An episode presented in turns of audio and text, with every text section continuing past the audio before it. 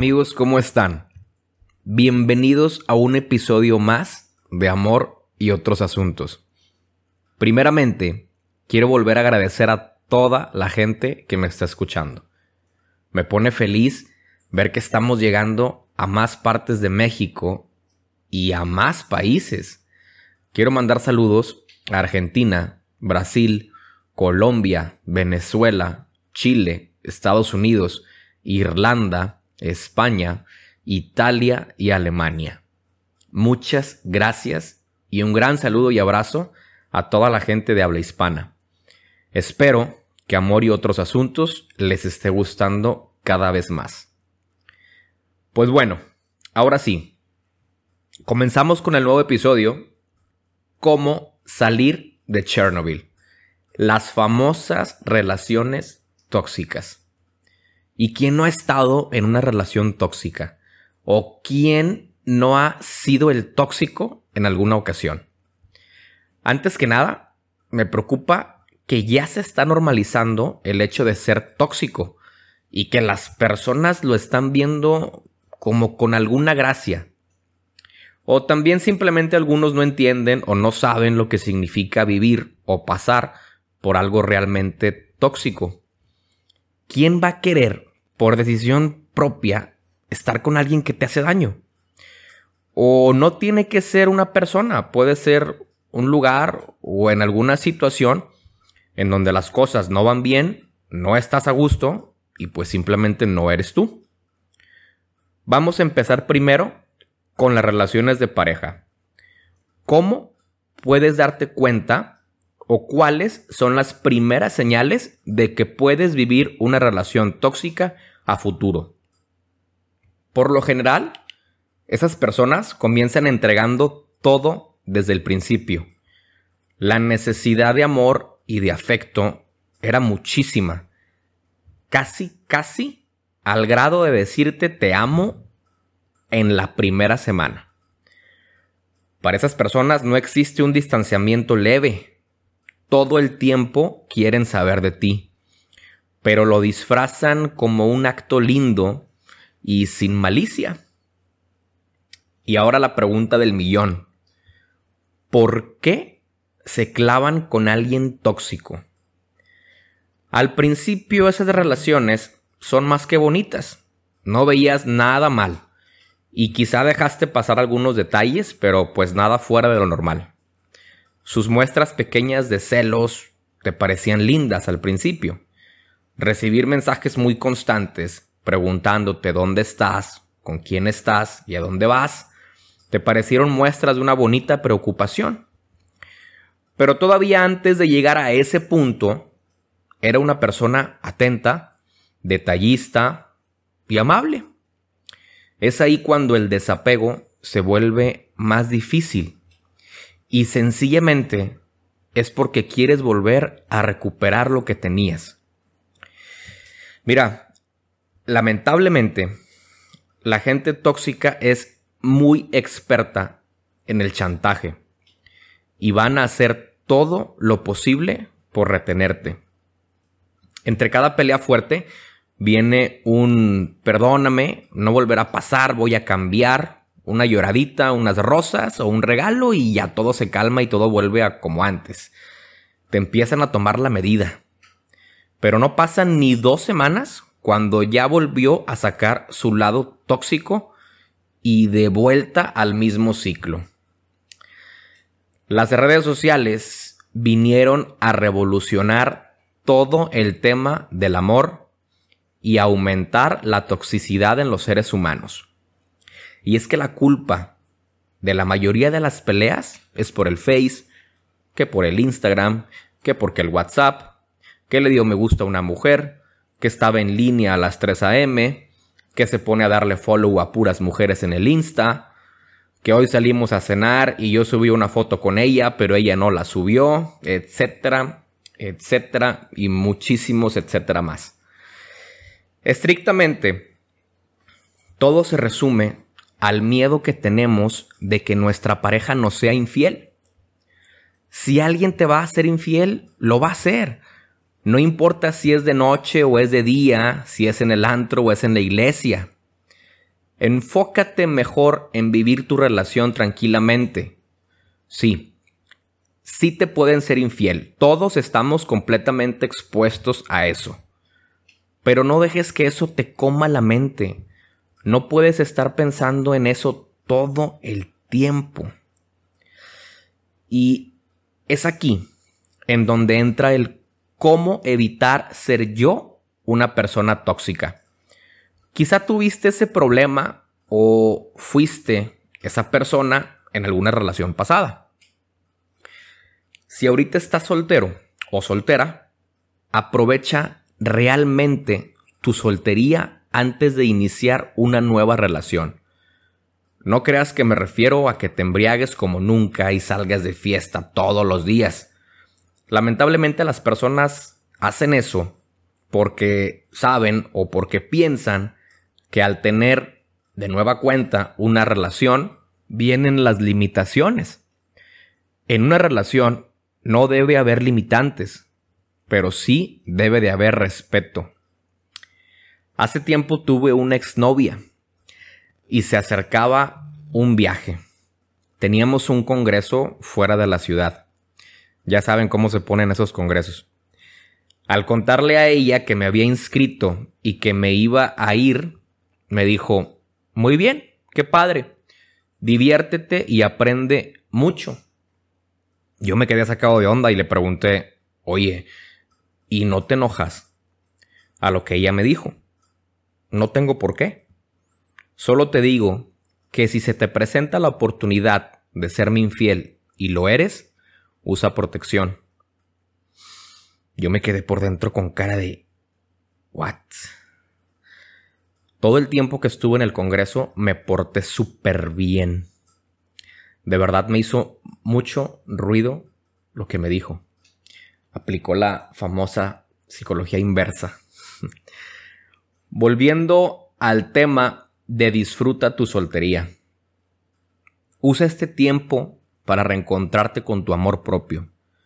Al saber tú el valor que tienes, no vas a permitirte que alguien te quiera ver siempre pisoteado o triste. El reencontrarte con tu amor propio también te va a ayudar a vencer tus inseguridades. No sentir celos por estupideces y evitar estar dañando la relación.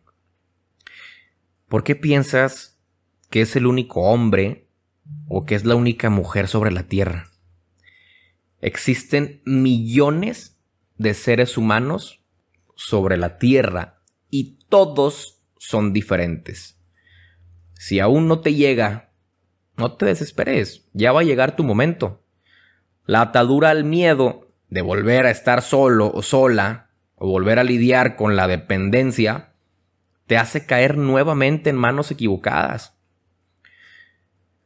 Peor aún, alguien que ya no quiere continuar su matrimonio, pero el pensamiento de ya tengo 30 o 40 años, no me quiero quedar solo, sola. O sea, por ese motivo prefieren seguir en un matrimonio muerto. No debes de estar en un lugar que ya no te sientes a gusto, donde ya no eres tú. O también cuando hay hijos de por medio. Es un poco más complicado esto, pero la mujer puede llegar a pensar, ¿Cómo le voy a hacer? ¿Quién me va a creer con hijos? ¿O cómo le voy a hacer yo sola? A ver, no por nada tienen el adjetivo de luchonas. Y esto lo digo con respeto, porque yo fui criado por una. Mi padre falleció cuando ella era muy niño. Mi mamá sacó la casta por mí y por mi hermana. Ella nunca se volvió a casar porque quería sacarnos adelante y dedicarse a nosotros. Toda una luchona en la extensión de la palabra, de la cual estoy bien orgulloso. Pensar que nadie te va a querer con hijos. Quien te va a querer te va a querer con todo el paquete. Tú por eso no te preocupes. ¿O qué te parece esta otra atadura? Cuando decides no terminar porque te llevas bien con los papás de tu pareja. Esto no ocurre solo en el matrimonio. Hay parejas de novios que se involucran fuertemente con la familia Y esto realmente no es malo. Lo que sí es malo es tomarlo como un impedimento para salir de una relación que te hace daño o que ya no estás a gusto. Les voy a contar otra pequeña historia. Hace tiempo, una ex me presentó a sus papás. Fue una relación muy bonita. La señora era un ángel. Me abrió las puertas de su casa, me dejaba quedarme ahí, comíamos juntos. Realmente la suegra que todos quisieran tener. Mi relación terminó por un suceso ahí desafortunado. Bueno, pues ella, la mamá de mi ex, al enterarse, me manda un mensaje diciéndome que le daba mucha tristeza lo que había ocurrido y que yo contaba con todo su apoyo para cualquier cosa que necesitara. A lo que voy, no podemos detenernos por la familia de nuestra pareja. La vida sigue y no puedes estar en un lugar en donde no te valoran, donde no eres tú mismo o donde simplemente no eres feliz. Tú eres quien está pasando por eso y no necesitas más que tu propia aprobación para poder salir de ahí. Imagínate que ya, por fin lograste salir de la relación tóxica. Bueno, ahora existe una alta probabilidad de que vuelvas a donde mismo. El dicho de más vale malo por conocido que bueno por conocer, créeme que no existe por casualidad. ¿Por qué, si te costó tanto salir de ahí, vuelves a donde mismo? Es difícil saberlo. Es como querer entender el por qué una persona que estuvo un tiempo en la cárcel al salir, vuelve a cometer un delito. ¿Por qué querría esa persona volver a la cárcel? ¿De verdad te gusta llorar todos los días? ¿De verdad te gusta sentir que no eres suficiente para alguien o para ti mismo? ¿De verdad te gusta conformarte con menos de lo que mereces? En el episodio pasado, de los tiempos cambiaron, hablo de por qué las personas, o muchas de ellas, ya no buscan una relación formal. Y es precisamente por eso. No les gusta dar explicaciones. No quieren ser lastimadas. Hasta muchos dicen, si vieras que a gusto duermo estando soltero, ya el tener pareja hasta se convierte en motivo de angustia y de insomnio, ¿eh? No es justo verlo de ese modo. Una relación puede ser tan fructífera o tan tóxica como tú lo desees. Hay que saber identificar cuando una relación es completamente tóxica o simplemente es una chiflazón que se puede arreglar hablando. Mira, te lo voy a explicar así. Chernobyl tiene zonas con extremadamente alta radiación. Sería imposible que un ser vivo pueda aguantar un minuto en esa zona. Pero también tiene partes accesibles, en donde el nivel es muy bajo y puedes estar perfectamente seguro. Bueno, lo mismo pasa con las relaciones. No puedes decir, ay, mi novia es súper tóxica porque siempre me está mandando mensajes diciéndome que, que en dónde estoy, que qué estoy haciendo. Eso es una chiflazón. ¿Y cómo se arregla? Muy sencillo, hablando. Oye, ¿sabes qué? Más tarde hablamos, estoy en una junta o estoy con mi familia o qué sé yo. Es muy diferente a estar en una relación en donde te insultan, te hacen sentir menos, te bajan el autoestima, te dicen tus defectos. Esas personas se encargan de hacerte totalmente dependiente y te venden la idea de que nadie te va a querer en su vida más que ellos. Eso mis amigos, es un ejemplo de una verdadera relación tóxica. Y por favor, si esa relación que aún no dejas llega a la agresión física, cuéntaselo a alguien y aléjate inmediatamente de esa persona. Nunca, nunca busques justificar esos actos. También en el episodio pasado mencionaba que las personas sí cambian, pero las cosas no ocurren de la noche a la mañana o en semanas. Es posible que esa persona con la cual tienes una relación tóxica sí cambie, pero no eres tú quien va a ver esos cambios. Posiblemente sean sus relaciones a futuro, cuando ya vaya mejorando.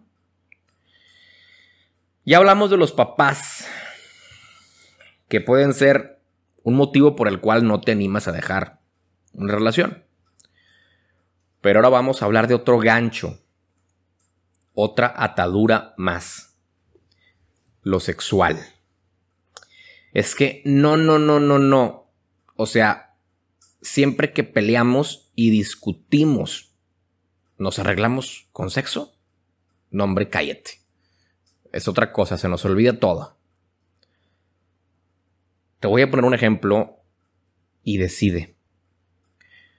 Si te dieran a elegir que de las 24 horas que tiene el día, solamente una o dos, o bueno, a veces 15 minutos, vas a ser feliz, pero el resto del día va a ser angustia, tristeza y enojo, ¿lo tomarías?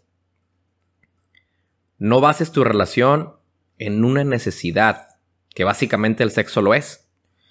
Tienes mucho más que recibir de alguien que solo sexo.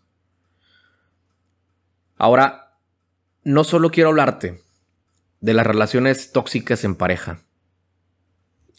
¿Qué estás haciendo en un trabajo que no te hace feliz? Dos cosas.